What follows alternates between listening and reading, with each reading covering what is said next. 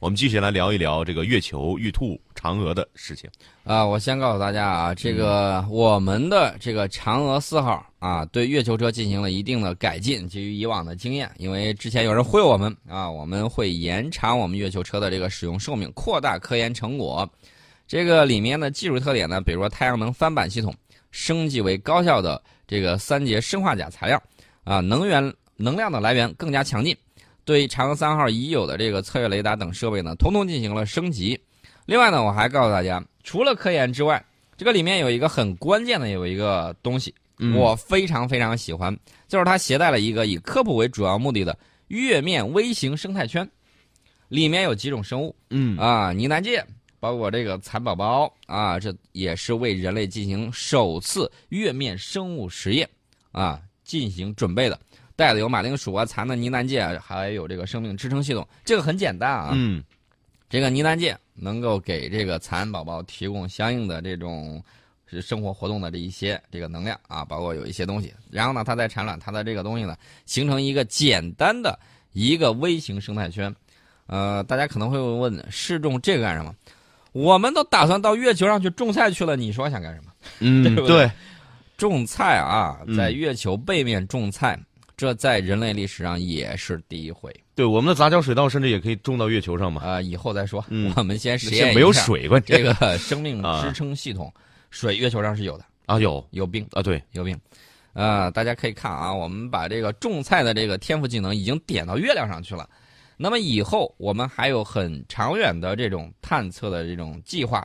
我们未来还想在月球表面能够搞一个这个基地啊，月球基地。能够半埋式的在这个里面，我们进行这种光合作用，进行这个植物的生长，进驻我们的宇航员，然后呢，这个观测一系列的这个东西，并且呢，为未来深空探测提供一个港湾啊，提供一个加油站，提供一个服务区。所以说呢，这是嫦娥的一小步，是人类探索宇宙的一大步。呃，这个呢，大家也看到了，月兔二号已经发回了它在。月球背面的这个脚印，一长串的这个痕迹啊，这个还是很很有意思。另外，我再给大家说，嫦娥四号这个国际合作是有很多的，我们一定要注意啊，有国际合作的，而且这个国际合作是非常多的。比如说，月嫦娥四号的这个火箭整流罩上头就有众多的这个国际机构啊，你能够看得出来，这是一个高度国际化的任务。我给大家举几个例子啊。这个科学方面，低射频电探测仪跟荷兰合作的，嗯，月表中子与辐射剂量探测仪是跟德国合作的，中性原子探测仪是是跟瑞典合作的，月球小型光学成像探测仪是跟沙特合作的，人家愿意掏钱，嗯。啊，在任务成功之后，嫦娥四号收集来的一手科研数据将会对外全部公开，大家听见了，全都公开啊，嗯。这个是我们跟某些国家不太一样的地方。我们欢迎全世界科学家共同研究，一言以蔽之，嫦娥工程是近些年中国航天在国际上最大的一张名片，造成广泛影响的同时，也在行业内外得到了很多关注，是我国航天对外开放、吸引合作的最佳平台。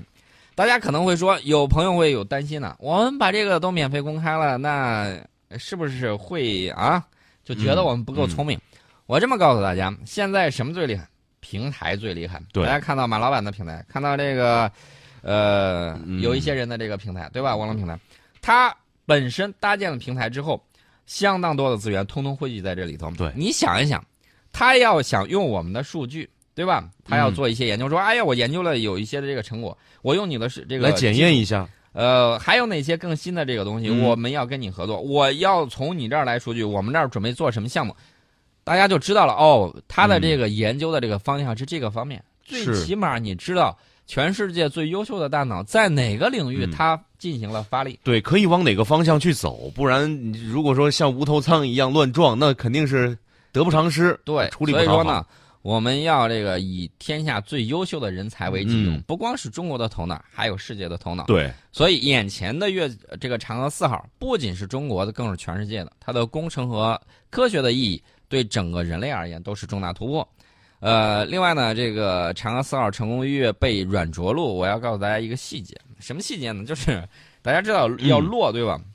落的时候，你开车的时候碰见前面，比如说你快入库的时候啊，或者怎么样，你是会不会踩刹车？会，啊，我昨天开车的时候就倒车实在不行就踩刹车。我倒车的时候就嗯出现了一个问题，啊，它上不去那个坡，嗯然后一脚油门，然后我发现，哎呀，大了，这个油大了，那怎么办？赶紧踩刹车，然后踩急了呃，踩刹车还好嗯，呃，轻轻的跟后头稳了一下，啊啊，还好没事儿，这个问题不大。所以说呢，踩刹车很关键，人生里面也有很多时候需要你踩一下刹车。对，就是我们刚才所说的关于方向这个问题，方向走错了，踩刹车就等于进步。啊，这个嫦娥四四号成功越位软着陆，有一个嗯刹车指令是很关键的。但这个刹车跟我们平时意义上的这个讲的刹车，它的重要性是不一样的。嗯，这个刹车的这个关键指令是就在什么时候呢？就在嫦娥四号从环月飞行转到月面着陆工作阶段，通过开启姿态控制发动机，控制自身向月面缓慢下降。随着落月过程的这个开始，至于嫦娥四号底部的有一个呃关机敏感器，就实时的测量了嫦娥四号与月面的距离。当这个呃感测器呃嗯传感器、探测到距离月面还有好几米高的时候，发出关机指令，关闭了轨道和姿态控制发动机。啊，这个呢是嫦娥落月的关键动作啊，这一瞬间呢就决定了落月任务的这个成败。呃，因为我给大家打个比方吧，我嗯们讲的这个形象一些，就比如说一辆自动驾驶的这个汽车在高速公路上行驶，你快到高速出口的时候，驾驶系统会不断的提示距离出口还有多少多少米，嗯啊，而且发出这个刹车指令，确保车辆减速行驶，直至安全通过出口。大家要知道，这个关键指令就是它那个关机敏感器，啊，这个关机敏感器发出指令，发动机反推力撤离，嫦娥四号就在月球引力作用之下，呃，这个月球的引力相当于地球的六分之一、啊，六分之一就是你跳跳远，你能跳两米，在月球上就能跳十几米。呃，差不多是这个概念，大概是这个意思啊出去了啊，你蹦嗯蹦跳跳了就可以走。那么我们看到这个嫦娥四号呢，在这个刹车指令的这个作用之下啊，嗯以优美的身姿翩然落于月球的这个背面啊，这个指令也是非常关键的。我们给大家讲了很多的这个呃东西啊，大家可以看到，确确实实要给我们的这个探月工程，要给我们的这个嫦娥四号点赞。当然了，点赞呢是来自很多全世界的这种专家学者，啊，比如说这个美国的专家啊表示祝贺啊，并且盛赞了这一壮举。这个美国呢是航天局的局长吉姆布里登斯廷，当天呢就在社交媒体上啊，就是那个推特顶上就直接发文、祝贺中国嫦娥四号团队实现在月球背面的成功着陆，这是人类的第一次，也是令人印象深刻的成就。大家可以看啊，我们刚下节目的时候，就是昨天我们对刚下节目的时候，网上还有很多扑朔迷离的消息，因为有官宣发了之后，然后又撤了。嗯这个时候呢，我们就看包括这个 NASA，啊，包括美国航空航天局，他发的有这个推文啊，他先发的，他的这个速度比较快，他先发的有，然后呢，大家有很多又引用的。到中午的时候，大家看新闻三十分的时候啊，这是官媒的实锤，嗯然后呢就把这个东西给大家讲出来真的，。这个 NASA 我们都还没说话，你先说了。他比较急。啊当然了，这个祝贺呢，也是人家的这个来自科学界的这种问候，嗯我觉得很好。是，除了他之外啊，包括这个埃隆·马斯克，我们也要提一下，嗯这个 SpaceX 公司的这个创始人啊，也在第一时间对嫦娥四号成功落月表示祝贺啊。我们也希望你的这个东西更靠谱一些。对，除了他之外，俄罗斯的这个乔尔科夫斯基航天研究院的院士亚历山大，呃，热列兹尼亚科夫也对我们的这个落月呢表示了这个祝贺，因为他说嫦娥四号成功落月是中国取得一项重大航天探索成就，确保探测器在月球背面着陆的技术非常的复杂，此前任何国家都未能使它的航就是这个探测器在月球背面软着陆。中国这一成功产生了巨大的心理轰动效应。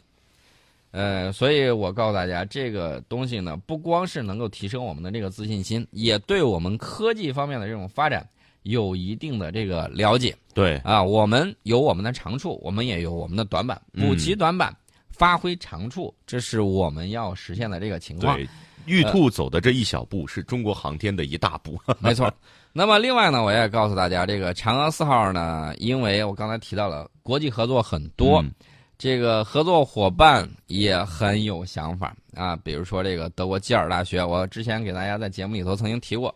呃，月表中子辐射剂量探测仪，这个仪器搭载的这个重量总重量是三公斤啊，可以对月球表面中子还有其他粒子的辐射环境进行综合的这种测量，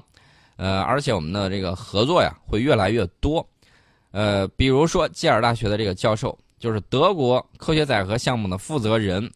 呃，他的这个名字呢叫罗伯特·维摩尔，呃，施魏因格鲁伯，他就说我不认同那种因为担心技术外流而拒绝合作的做法。在他看来，技术只会因为拒绝分享而消亡，而且新技术层出不穷。他也说，这次中德的合作得到了两国有关部门大力支持，希望今后能与中国开展更多的合作。他对中国和欧洲之间的航天合作呢充满了乐观。欧航局的这个负责人也说了，让我们更加了解月球，就是通过这次的嫦娥四号、嫦娥四号的这个任务。对，呃，嫦娥四号啊，这个应该是这两天还会有许多许多的任务，因为它是肩负着使命上去的。没错，这个成功让探测器在月球着陆的啊，按照日本经济新闻的这个说法，目前仅限仅只有中国。那么这次通过挑战月球背面着陆。中国有望在月球开发领域领先世界一步，是，所以说我们的征途是星辰大海，让我们从月亮开始。嗯，这一次其实主要可以是探索到我们之前对于月球的一些了解是否正确，然后我发现一些我们可能还未知的领域的一些一些东西，或者说一些元素。对，嗯，